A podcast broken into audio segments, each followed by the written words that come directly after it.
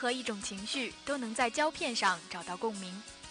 Movie Channel 带你走入一个全新的世界，用耳朵来听电影，用心来感受生活。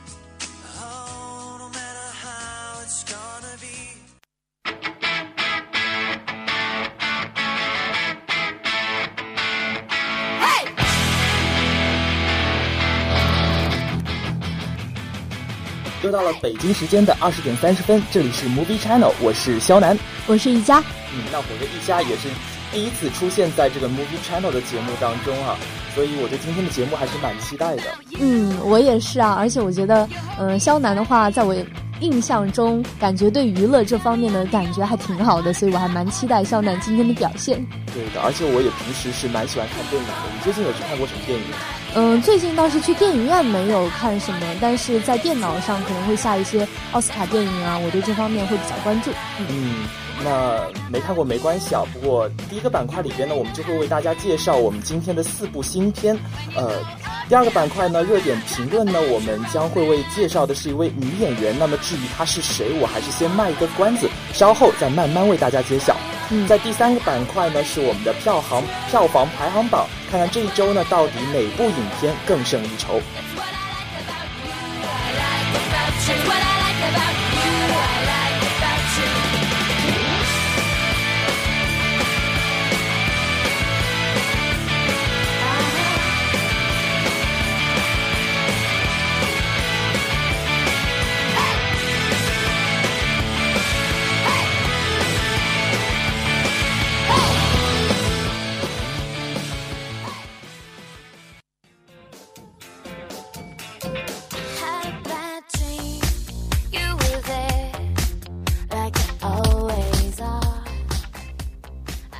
好的，那么马上让我们进入今天的第一个板块——一周电影资讯。今天的第一条资讯呢是《女神时代》的海报曝光，高丽红、薇薇、魏巍含情脉脉，由林子浩执导，高丽红、魏巍、何明翰等联合出演的爱情喜剧电影《女神时代》呢，今日曝光了“是爱啊”系列海报，同时正式宣布定档四月二十二号。在双人版的海报中啊，女神高丽红呢目光清冷，手持手机似乎正在通话。而一旁的魏巍含情脉脉，若有所思，两人关系既暧昧又纠结紧张，引发猜想。而多人版海报呢，除了高丽红跟魏巍两位主演之外，还集结了贺刚、雷女神周晶晶和香港老戏骨林雪。贺刚在戏中出演帅气的霸道总裁，与雷女神周晶晶呢也有不少的对手戏。老戏骨林红呢，则在片中饰演魏巍的父亲，将小人物演绎到了极致。本次公布的系列海报画面相当的唯美大气。官方指定的主题是爱啊，又巧妙的与上映日期四月二十二日暗合，也是看得出出品方是非常用心的。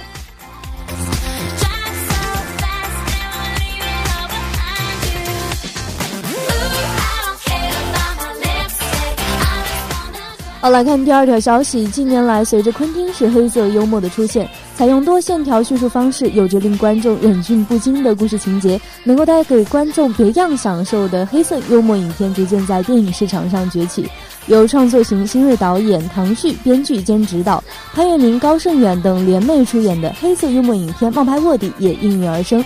冒牌卧底》一篇主打黑色幽默风格。主要讲述了潘粤明饰演的导游为了泡妞，阴差阳错的卷入了一场惊天大阴谋，成为了拥有双重身份的一个冒牌卧底。面对两个超幼稚的老板和神神秘秘的搭档，潘粤明只能靠自己的三寸不烂之舌，在警察和黑帮之间靠无厘头生存的爆笑故事。究竟唐旭导演的别样黑色幽默能否给观众带来不一样的观感体验和惊喜？那么本片也是定档于二零一六年的下半年，所以到时候不妨去影院看看喽。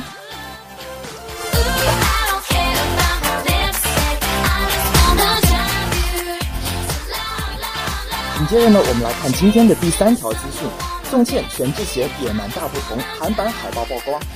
已定于四月二十二号呢，在内地上映的中韩合拍电影《我的新野蛮女友》确定于五月在韩国上映。昨日呢，公布了首款韩国版的海报。从海报的构图上面看啊，《我的新野蛮女友》呢，与一十五年前上映的《我的野蛮女友》如出一辙。只是相比全智贤的可爱顽劣，中国版的野蛮女友宋茜呢，多了几分小狡黠和从容。我的野蛮女友海报上面的宣传语和她的恐怖约会开始了，变成了如今的恐怖的大陆版内助开始了。可见我的新野蛮女友中的女友啊，一定是更加的接我们中国的地气。我的新野蛮女友呢，是由曾经执导《大口狗天恋爱》那天那那年夏天的韩国导演赵根植执导的，宋茜、车太贤主演，讲述了宋茜饰演的星星和车太贤饰演的牵牛呢，原本青梅竹马，两人青涩。纯洁的初恋让宋茜难以忘怀，并在多年后呢，跨越了千山万水，回到了韩国寻找心上人，只为再续前缘的故事。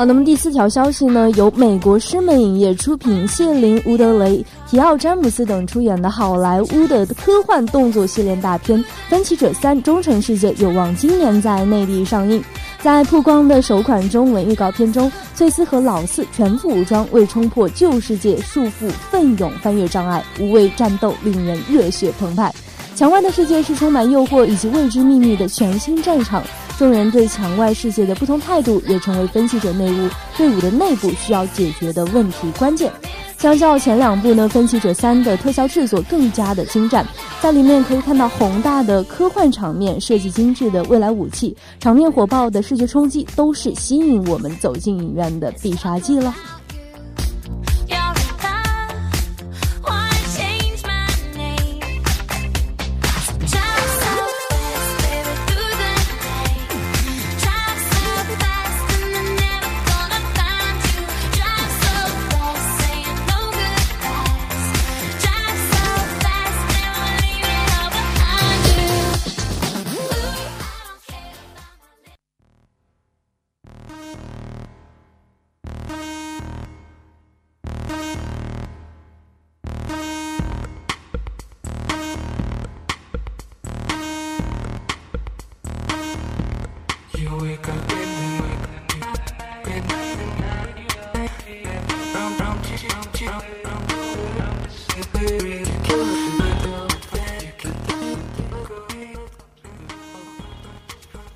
好的，那么马上呢，又是来到了我们今天的第二板块热点评论。在今天节目的刚开始呢，我就讲了，今天要介绍的是一位女演员。那么在介绍这个女演员到底是谁之前，我想问一下，一家有没有看过今年比较？热门的一部电影叫做《房间》。嗯，当然看过，而且我是因为之前的话，呃，因为奥斯卡的奖项的那个颁奖一出来，我就马上去下了这部电影。然后呢，我觉得给我的感觉是我个人非常喜欢这种暗黑色系的电影，而且它会给人一种重见光明的感觉。嗯，其实我刚开始因为这部电影，我也是在知道了奥斯卡它的提名名单以后才知道这部影片的。嗯，所以我后来看的话。整一个看下来，我的感受就是感觉挺压抑的，并且我刚开始还是蛮奇怪的，就是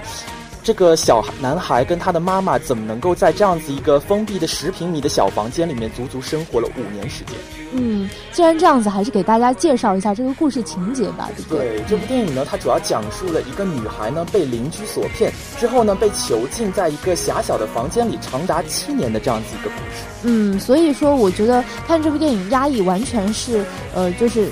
一听到这么一个概述，就有一种这样子感觉吧。首先，这部电影呢，大概就是被切成二分之一，对，两段。前面一段呢，讲的是他们被囚禁在里面。后面呢是他们逃出来的故事，那我觉得这两段的反差给我的感觉还是蛮大的。那你是怎么看？从就是开头的，嗯嗯，我是认为就是个我从我个人角度来看的话，我觉得我更喜欢的是前半段，因为我觉得前半段的话，它主要是还是在那个房间里面生存，然后他妈妈跟她的孩子其实也是一种反差，我觉得，因为在那个房间里面，她的那个孩子好像是把他当做的是一个整个世界，像是童话一样，就是已经呃心里面已经默认这是整个世界了。而且，但是他的妈妈跟他刚跟跟他刚好相反，就拼命的想要出去。嗯，而且就是他们出去的方式，其实我觉得也是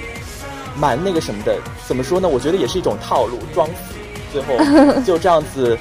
出去了。这样子觉得也是，先是装病嘛，后来装死就让他出去了。嗯，我觉得其中非常打动我的一点就是，他的妈妈是当初因为被别人被那个呃被那个男的给骗进去的嘛，所以他就是而且生下了这个孩子，他就是当时的影影片给他的设定的年龄其实才二十四岁，那么他对于一个这么小的孩子，要靠他就是想方设想方设法让这个孩子先自己出去嘛，所以我觉得这其中一种交流。两个人之间的对于小孩子之中呃之间的这种交流，我觉得还是嗯给我触动蛮大的。因为一般的人小孩不会那么快的理解妈妈的心思，特别是当时那么一个严肃的情况下。是的，没错。所以我觉得通过我们刚才就是这样子简单对这部电影的描述吧，我觉得这部电影真的是很难演的。如果要塑造这这样子一个比较内心又比较比较复杂，而且处境也比较艰难的这样子一个女性的角色，我觉得真的需要一位实力非常雄厚的女演员才行。所以我们今天呢要介绍的这位女演员呢，就是《房间》的女主女主角，叫做布丽拉尔森。嗯嗯，那么嗯，首先呢，我们还是紧接着刚才我们讲房间的那个话题，要来聊一聊，就是我们布里拉尔森在《房间》这部影片当中的一些表现吧。嗯，那么我觉得，嗯，你先说。嗯，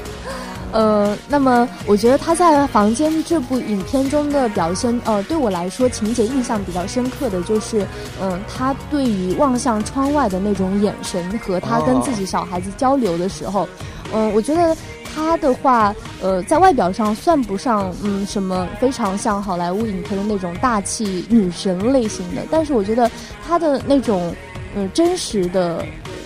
怎么说呢，有点像邻家女孩的那种外表，反而更能让我对这部影片有更强的代入感。是的，并且呢，他自己承认啊，就是为了拍好这部电影吧，他其实跟自己进行了一番的死磕。他就是把自己隔离在洛杉矶的一个居所找感觉，然后就，呃，在这样子一个环境里面不见天日长达一个多月，并且呢，他就是在，而且还做了很多的心理建设。并且他向南加州的大学心理教授请教过，就是被侵、被囚禁、被性侵后人的心理变化是什么？还向营养专家请教过，长期营养不良、见不到阳光呢，会呃引发怎样的症状？所以为了他像影片中的母亲一样营养不良呢，他一口气的减重到了体脂只有百分之十二，而且他为了营造蓬头垢面的形象吧，他不刷牙、不洗脸。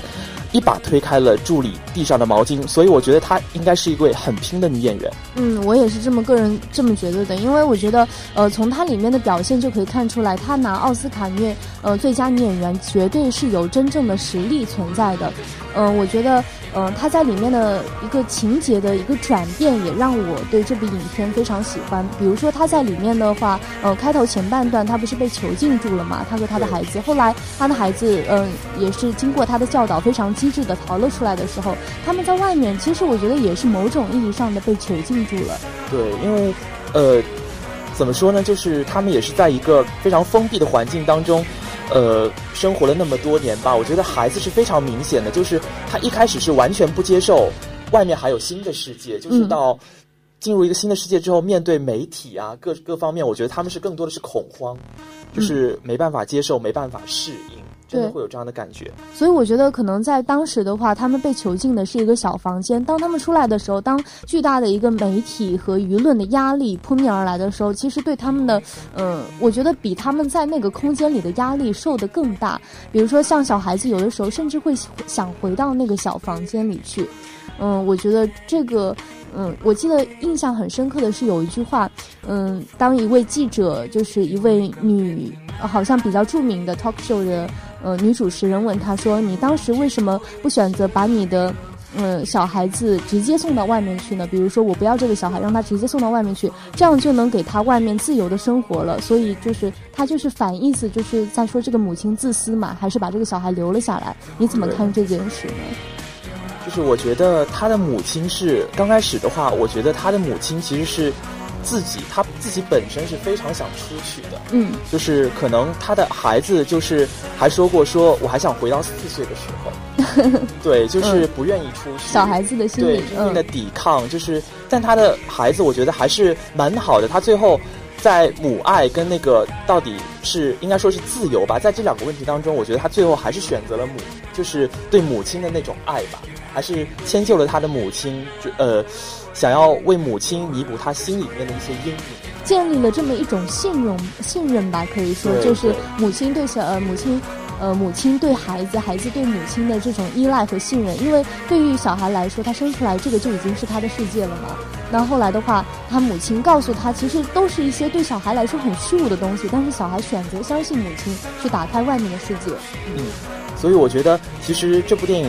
除了这些他们之间的情节之外，我觉得要演出来就是。真的非常考验演技。影片的后半段呢，他为了逃出呃逃出了那个监狱一样的地方吧，重新面对了辽阔的世界。但是短暂兴奋后的那种恐慌和敏感呢，同样被这个拉尔森拿捏得非常的准确和到位。而且这部电影的导演也被震撼到，他说拉尔森完全征服了我，他的表现呢非常的自然，完全消失在了角色之中。嗯，这一点我是非常赞同的，因为他当时在里面的一些表现，他不像一些，比如说像就是呃长时间被隔离的那种精神病人似的那种很惶恐啊或者什么的，他没有，但是他就是以那种非常自然的表现，让我们感觉到他的内心其实对外界或者是很多东西都是不信任的，或者说他也是想逃。逃离出他自己的那个家庭嘛，因为他爸妈关系也不是很好，他也不想寄住在他的呃妈妈家，这样子感觉也有点不方便，所以也自己想去挣钱，去电视节目上。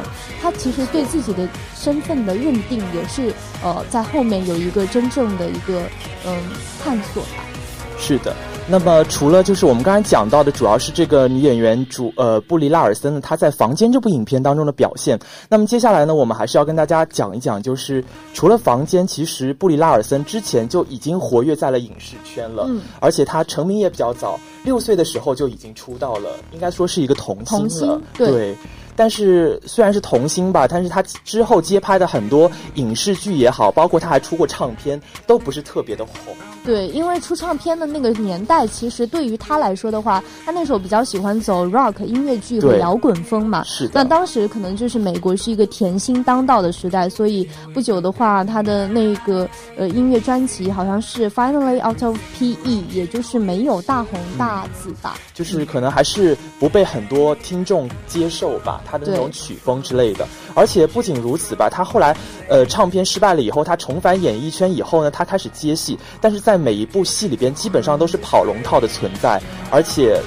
顶多就是混个脸熟，没有什么太多的一些精彩的表现让观众记住他。嗯，但是我觉得很多明星他们走红，其实都是前面经过很长一段时间跑龙套的铺垫，比如说像我们知道的，嗯，周星驰啦，嗯，那个成龙啦，很多。但是像章子怡这样子的也有，但是比较少见。所以我觉得这样子一步步打拼出来，对自己演技的要求还是嗯有很大的提升的。对，就是我觉得是金子在哪儿都会发光吧，所以。他二零一三年主演的那部《少年收容所》就真正的证实了他的演技。嗯，其实怎么说呢，《少年收容所》和我们今天讲到的《房间》的这部电影，某种程度上是有所相似的。嗯。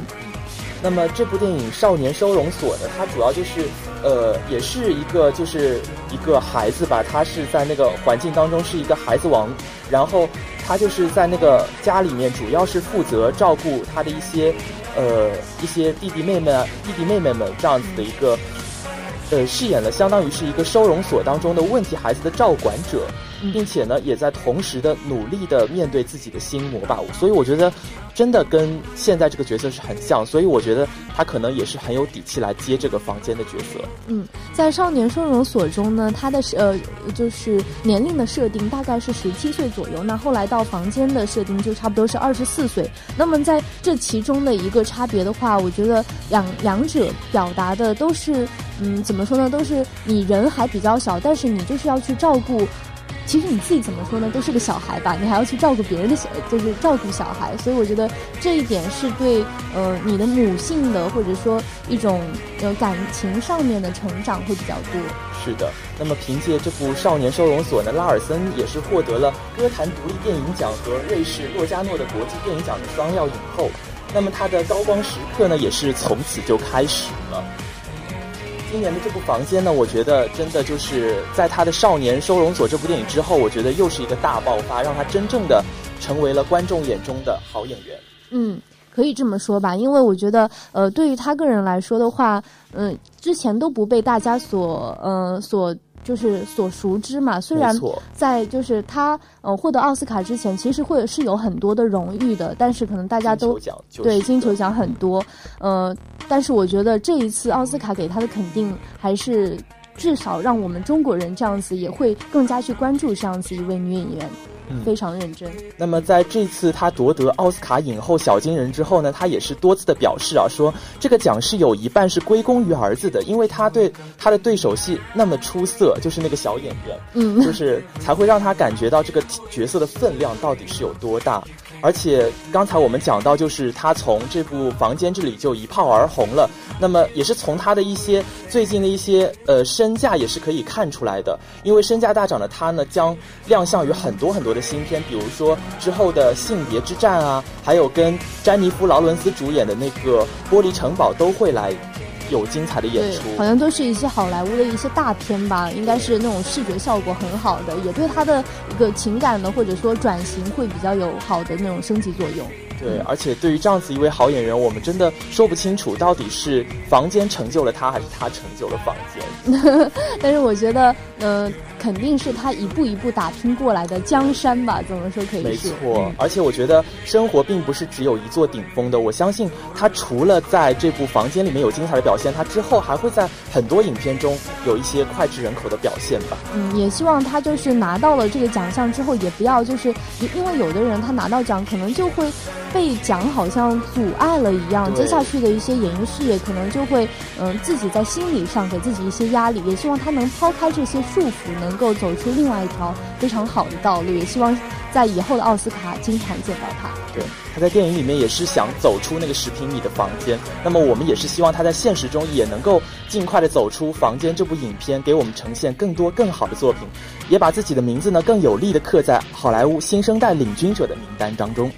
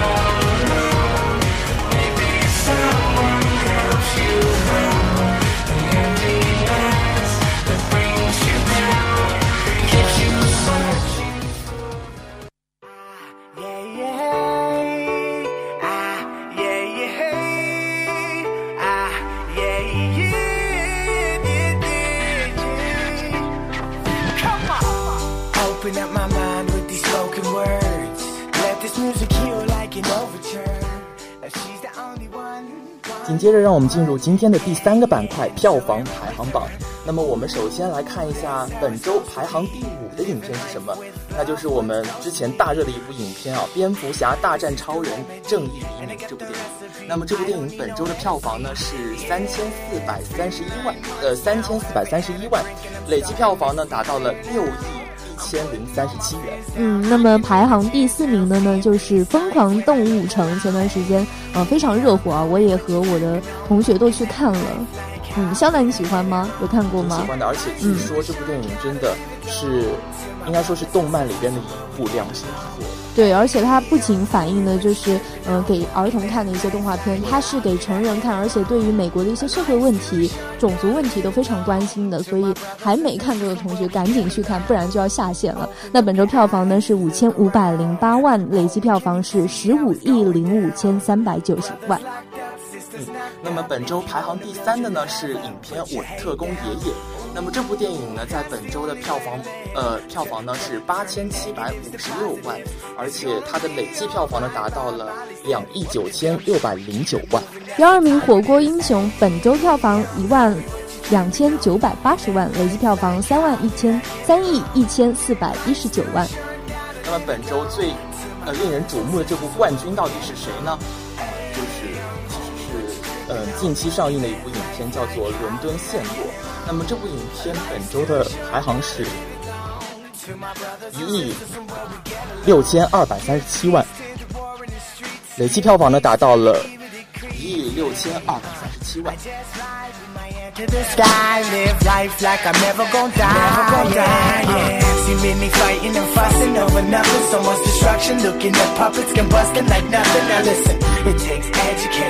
Change your reputation. From bad to good to getting better Now you're elevating. They be singing fairy singing Everybody's chilling. Not gonna stop this